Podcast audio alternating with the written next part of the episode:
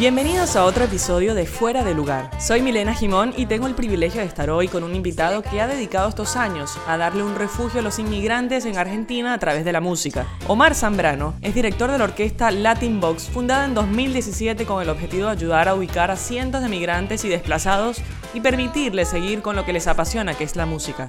Omar estuvo vinculado al Sistema Nacional de Orquesta en Venezuela y la situación político-social lo hizo emigrar a Argentina. Sin trabajo y sin saber qué hacer durante un año, el subterráneo fue el origen de lo que hoy es un proyecto muy sólido de orquesta sinfónica y además se expande por Latinoamérica. Ahora sí, démosle la bienvenida a Omar Zambrano y a este hermoso proyecto de Latin Box. Recuerden seguirnos en nuestras redes, arroba fuera de lugar pod en Twitter y arroba fuera de lugar pod ok en Instagram. Además, los invito a suscribirse en nuestro canal de YouTube, de Spotify y de Apple Podcast, buscándonos como Fuera de Lugar con Milena. También estamos en patreon.com slash fuera de lugar. Allí colaboran con una mínima suma y nos ayudan a seguir, por supuesto, desarrollando este proyecto y contando historias. Bueno, y finalmente te tenemos acá, Omar es una de las historias más lindas que he conocido en los últimos tiempos. La música es el lenguaje universal y tú haces poesía eh, con, tu labor social, en este caso en Argentina. Bienvenido, Mar. Muchísimas gracias, Mariana. Gracias por la invitación. Y, quería contarle a todos, porque acá en Argentina ya te conocen y me encantaría que el resto del mundo te conociera. Eh, ¿Cómo empezó tu amor por la música? ¿Cómo te involucraste desde Venezuela, desde chiquito, eh, con el tema de la música? Bueno, yo en Venezuela desde niño siempre tuve el interés por, por la música. Eh, no tenía mucho apoyo familiar al principio. Eh, y bueno, de una u otra manera estudié en el Conservatorio de Maracaibo, piano, armonía. Y me alejé un poco de la música, empecé a entrar en el mundo audiovisual eh, y a fin de cuentas volví a la música a través del teatro. Estuve 10 años trabajando en producción musical de teatro, muy de cerca, luego me pasé al cine por unos años más y bueno, la sumatoria de cosas eh, es lo que ha podido hacer la, la, visión de producción que tenemos ahora en el proyecto de Latin Box. Eh, que vamos a estar desarrollando obviamente, pero también quería que contaras este, esta historia que tienes con el Sistema Nacional de Orquestas, ¿no? que es muy famoso obviamente a nivel mundial y donde se han desarrollado muchos músicos en, en el país. Sí, cuando yo inicié en la música, el sistema no tenía el boom todavía eh, en Venezuela. de a poco fue como incrementándose el, la labor social del, del maestro Abreu que bueno, más de un millón de niños beneficiados por el programa del, sistema de orquestas. Más allá de la calidad musical, se estaba buscando, era la calidad humana, del sembrar valores, eh, que de pronto la sociedad, por las características que, que tenía en, el momento, eh, podían perjudicar a esta población eh, infantil. El sistema de orquestas sacó mucha gente de, de, lugares vulnerables y los puso en un escenario, los llevó de gira. Y obviamente un músico se, se ilustra muchísimo a, la hora de estudiar música académica. O sea, tú, cada vez cada vez me doy cuenta, tú nunca terminas de aprender. O sea, tú de pronto escuchas Shostakovich y de pronto ves la historia que hay detrás de eso, la guerra que hay detrás, entonces el músico se ilustra. Y lo más valioso es que cuando el músico se ilustra, ilustra al hermanito en su casa, ilustra a su mamá, entonces va mucho más allá de la música. Sin mencionar el trabajo grupal, que me parece que es lo más valioso, si un solo músico se equivoca en la orquesta, se equivocan todos. Entonces, todos tienen que estar pendientes a que no te equivoques y hacerlo bien, porque es un trabajo en conjunto, resultado final. Y hay un conductismo positivo en todo esto, que es que cuando vas a tu casa, tú tampoco te quieres equivocar. Que es lo interesante que lo llevas a la vida cotidiana y te hace un mejor ciudadano. ¿Y qué te hizo salir de Venezuela? Porque, a ver, cuando yo llegué acá, y siempre cuento esa anécdota, éramos como 10, éramos un gueto muy chiquito. Yo llegué hace 11 años a, la Argentina con trabajo, en condiciones totalmente distintas a las que esta inmigración eh, llegó hace 3, 4 años, pero eh, mis condiciones eran distintas. De hecho, hacíamos como fechas patronales si conseguíamos un venezolano en la calle. Creo que era Catherine Fulop y, 10 más, más o menos. Eh, pero hace 3, 4 años, cuando te conozco más o menos, no sé si tienes mucho más tiempo, como que comienza a ser muy común ver a venezolanos y ya las historias no son tan lindas para contar, mm. porque en general son historias que vienen de inmigración forzada. Eh, ¿Cuál es tu historia?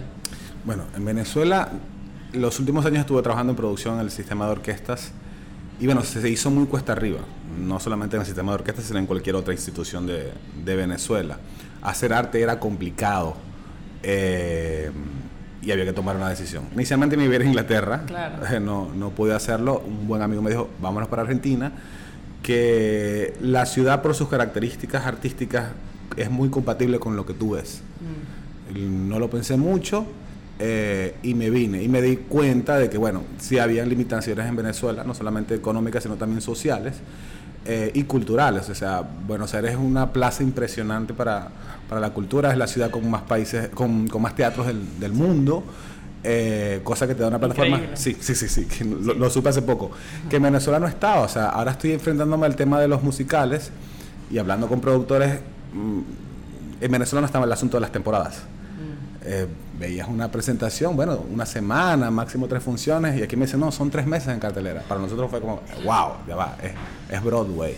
Eh, y nos estamos enfrentando a esa nueva cultura que está y obviamente está- estamos aprovechándola al máximo posible porque es una plaza muy linda para trabajar. Hablemos de Latin Box. Llegaste a Argentina, te encontraste con un panorama distinto al que es tu país, porque evidentemente culturalmente y, y todo este tipo de cosas quizás para ti son beneficiosas porque te ayuda a estar más sensible en cuanto a tu trabajo. Pero, ¿cómo fue la idea, cómo surge la idea de Latin Box? Bueno, yo estuve un año sin saber qué hacer, te lo confieso. El primer- yo tengo cuatro años acá. El primer año no tenía mucha idea de lo que estaba haciendo, como cualquiera. Lo que pasa es que tú estás en Venezuela, tu objetivo en Venezuela, ya cuando estás por salir, es salir. Sí. Y ese, tiene- eso es lo que tienes en la cabeza. Entonces cuando llegas dices, ajá, ya salí, ¿cuál es mi objetivo? ¿Cuál es mi rumbo? Y bueno, en esa búsqueda estuve como un año más, más o menos, estuve haciendo cine, muy, mucho institucional relacionado con orquestas.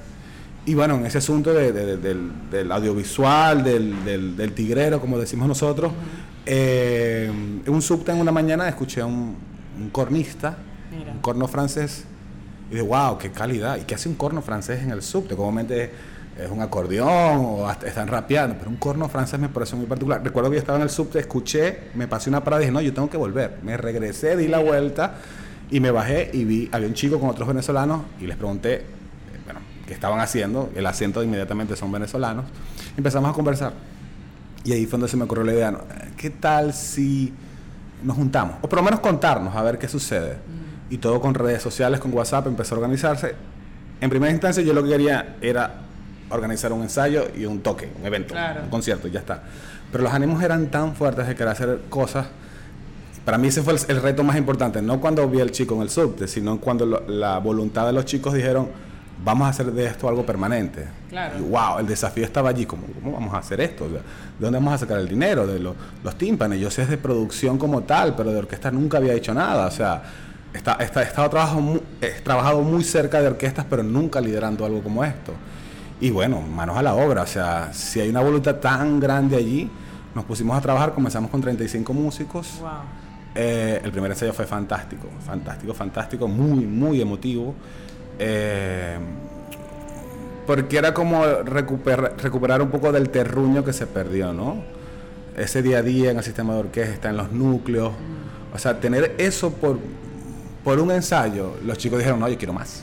Claro. quiero más de esto y qué tal si lo hacemos permanente. Empezamos a hacerlo permanente, a ver qué sucedía y, y somos ahora lo que somos. ¿Y cuántos de esos chicos con los que te encontraste al principio pertenecían al sistema nacional? Mm, El 99%, Wow. casi todos, casi todos. Ya vienen con un, un background académico bastante elevado. Eh, yo siempre comparo el, el- el fútbol en Argentina a, a las orquestas en Venezuela. Claro. Eh, así como gusta mucho el fútbol acá, allá la- está instaurado el asunto de las orquestas y muy, muy querido por, por sobre todo las familias que involucraban a sus muchachos allá. O sea, en la mañana iban al colegio, en la tarde iban a la orquesta. Entonces, si salías mal en, en el colegio, no te dejaban ir a la orquesta. Y los chicos se frustraban porque querían... la no era un trabajo, no era una labor forzada. Ellos querían estar allí. Había un sentido de pertenencia muy importante que, bueno, se, se nota cuando, cuando, cuando hablas con ellos. Yo te conocí cuando se iba a festejar el primer aniversario de la Teambox. Sí, sí, sí. Eh, Que se me pone la piel de gallina porque la verdad que el esfuerzo que hicieron los chicos, la gente que estuvo alrededor de eso, obviamente tú con, con tu corredera, tener a los medios, convocar a la gente, eh, full. Se llenó el, el teatro y, y fue un momento muy, muy lindo porque además estaba el director eh, surcoreano, ¿no? Que también colaboró con, con, con la causa. Eh, ¿Qué nos puedes contar de ese aniversario del cual tengo algunos gratos recuerdos también eh, que voy a compartir? Bueno, fue el concierto más serio que hicimos para comenzar. Habían como algunos intentos, pero bueno, ya en un teatro, con butacas. Ese fue el, primer aniversario del trabajo desde el primer ensayo que estábamos haciendo. Fue muy interesante la convocatoria que, tuvimos allí. Eh, obviamente los medios llegaron rápidamente y y recibimos la calidad argentina de inmediato, que fue lo más interesante. Había un arrastre venezolano sin duda, de manera natural, pero la calidad argentina fue muy importante para, porque se conmovió a través de lo que estábamos haciendo. Creo que en ese momento fue donde sentí que estaba en Argentina, en ese concierto como tal.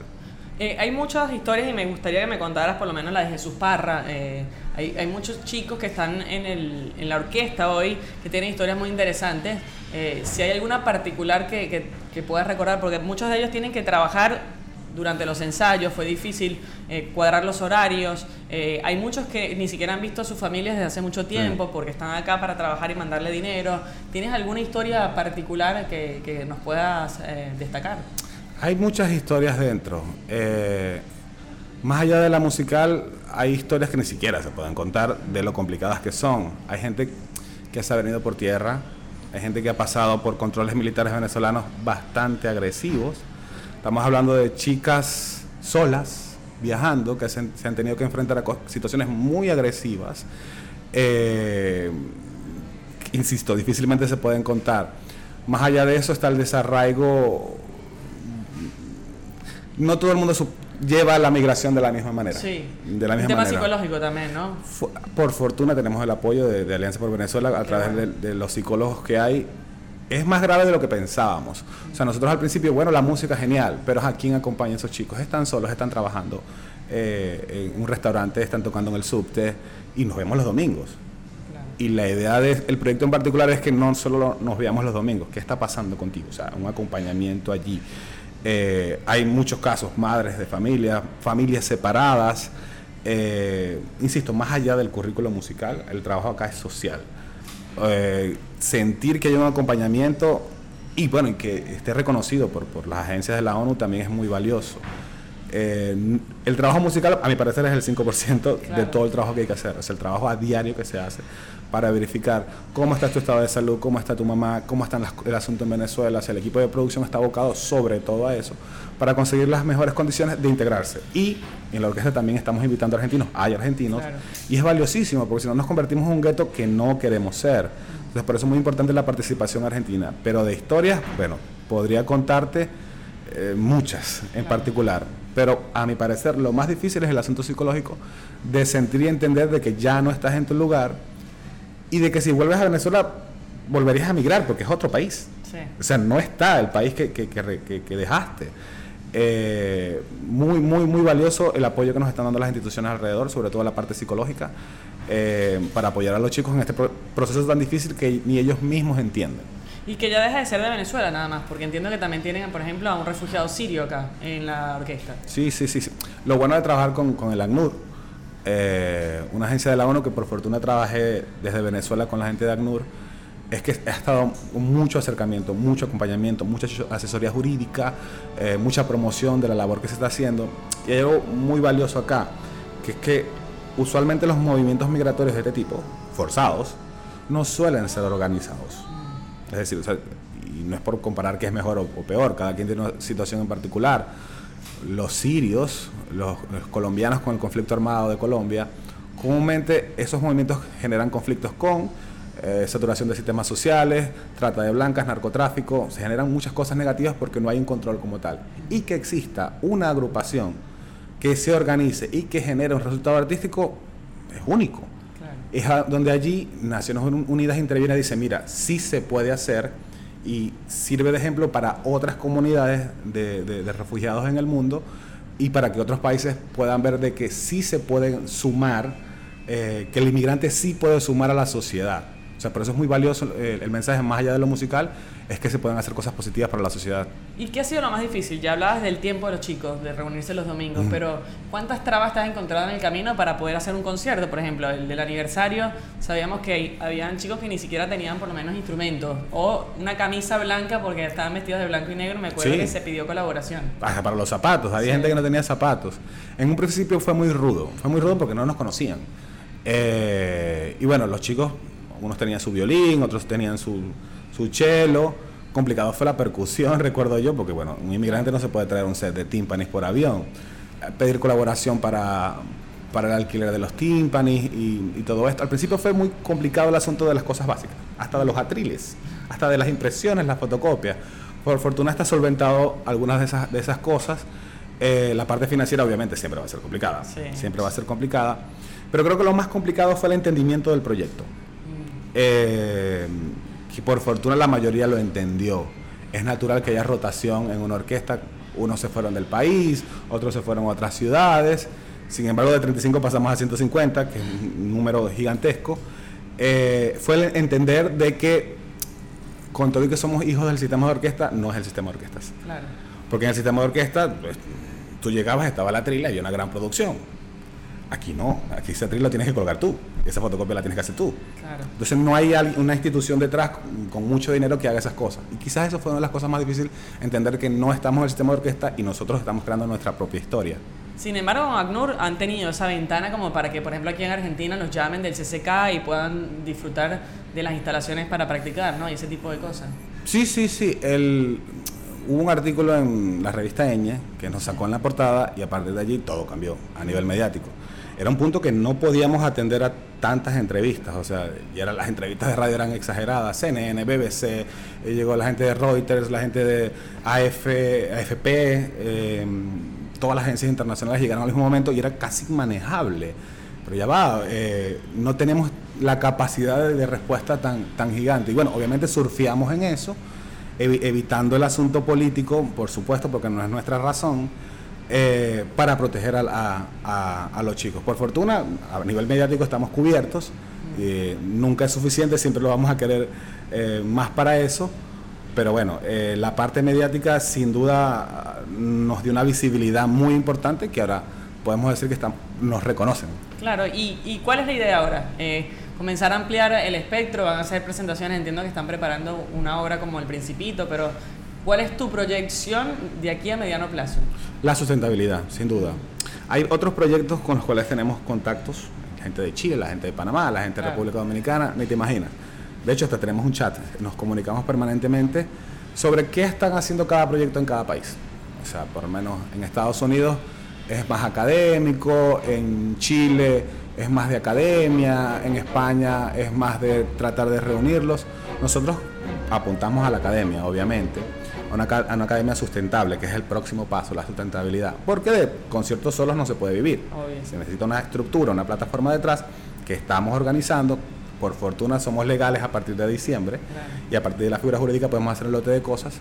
Eh, y nuestro próximo paso es la academia, o sea, es poder agarrar todo ese conocimiento que viene de Venezuela del sistema de orquestas y poder replicarlo y transmitirlo a la gente de acá de Argentina. ¿Y hay una forma donde la gente se puede comunicar con ustedes, apoyarlos desde algún punto de vista, bien sea económico, con instrumentos, con ropa, con lo que sea? Sí, sí, las redes sociales. O sea, Latinbox en todas las manifestaciones de las redes sociales están allí, atendemos todo el tiempo, hasta yo mismo puedo atender algunas redes sociales. Y sí, sí, sí. Si pregunta qué nos hace falta, bueno, los tímpanos y la percusión. la percusión mayor, que es la, más complicada, eh, cuesta un montón alquilar eh, eso. Eh, y bueno, que nos sigan en las redes que multipliquen el, mensaje. O sea, eh, por fortuna los, seguidores están creciendo muchísimo. Eh, y que compartan nuestro trabajo, que vayan a nuestros eventos y que compartan todos nuestros videos, que bueno, hay un equipo de producción muy lindo, porque hay otra cosa que casi no se habla, que es, yo le digo la segunda orquesta, que es el, equipo de producción, la gente que está detrás de la cámara, que es quien hace posible eso. Porque mucha gente dice, ah, pero ustedes tienen un financiamiento gigante para esos videos de alta calidad. No, es la segunda orquesta. Tenemos gente de fotografía, de dirección, de iluminación, que también son inmigrantes, que, que también están eh, en trabajos no adecuados Y esto es una oportunidad para ellos para también hacer producciones de alta calidad. O sea, tenemos gente de cine de alta calidad para llegar a ese material. Entonces, no solamente es una convergencia de músicos, sino de artistas de, distintas disciplinas que le están poniendo de corazón a todo el proyecto. Hace cuatro años te imaginabas que ibas a estar conduciendo, dirigiendo un, proyecto como este en otro país. Sé que iba a ser algo grande, pero no sé qué, no sabía qué. Eh, y uno se imagina lo grande, lo que no se imagina son las trabas en el camino. Sí, sí me imaginé, sí me imaginé porque en Venezuela yo siempre dije algo se puede hacer más que con el talento que ahí está. Eh, y cuando comenzó la demo me pregunté por qué nadie lo ha hecho antes. O por qué no se ha hecho de esta manera. Porque comúnmente la gente comenzaría con la academia y después con los conciertos. Nosotros lo hicimos al revés. Bueno, pues si hay un talento vamos a mostrarlo, porque con una, una carpetita debajo del brazo es un poco difícil que te, que te presten atención, hay que estar presente en los medios y por fortuna hay publicistas en, el, en, la orquesta que nos ha dado una facilidad para proyectarnos y ha, acaparado la atención de los organismos de la ONU. Eh, ¿Volverías a Venezuela a tocar? con la, orquesta? ¿Te gustaría? Yo creo que todos quisieran eso. Si las condiciones están dadas, si las condiciones son favorables, por supuesto que sí. Eh, creo que cada, cada venezolano tiene su crisis de, de, nacionalismo y, empieza a extrañar. Sobre todo en diciembre, en las navidades, que, que, que pega un poco más. Por supuesto que quisiéramos cualquiera de nosotros. Bueno, ahora sí, quería aprovechar y obviamente yo estaría en la primera fila de ese concierto en Venezuela cuando sea una Venezuela libre como nos gustaría retomar, pero bien lo decías, ¿no? Eh, yo me fui hace 11 años, cuando volví la última vez fue cuando estuve embarazada y vi tanto cambio que me es difícil volver y, y como hacer la mía como la conocí en esa oportunidad, pero obviamente la llevamos adentro, eh, el venezolanismo, la nacionalidad la tenemos adentro y yo sería la primera que estuviera ahí en la primera fila cuando la Team Box se presente en Venezuela. Sí, esperemos que eso suceda y mientras tanto a seguir trabajando, a seguir dando el ejemplo de, de ser unos excelentes ciudadanos. Muchas gracias, Omar. A ti, Milena.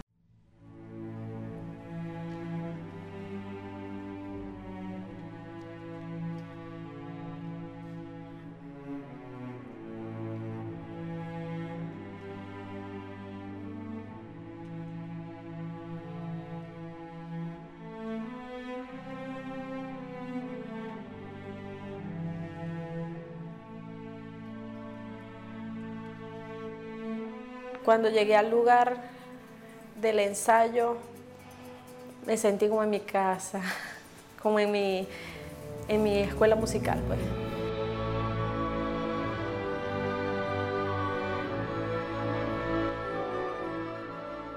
Entre todos nosotros somos familia y entre todos nosotros estamos buscando sumar en este grandioso país que nos abrió las puertas. Acabamos lleno de adrenalina, lleno de, de expectativas, queriendo llenar de música y alegría a todas esas personas que van a vernos. Un hermoso momento para demostrar de qué estamos hechos.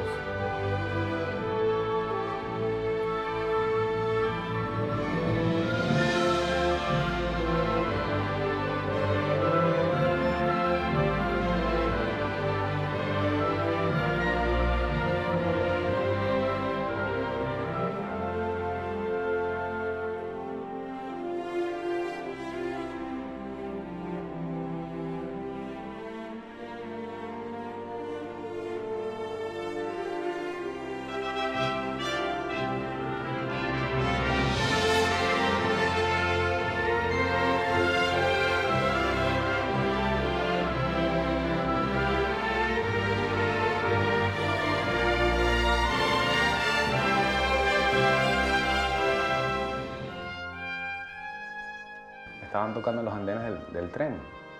Y dije, ¿qué pasó acá? Me conmovió ver eso. Me tomó rato entenderlo y en ese momento me dije, algo hay que hacer.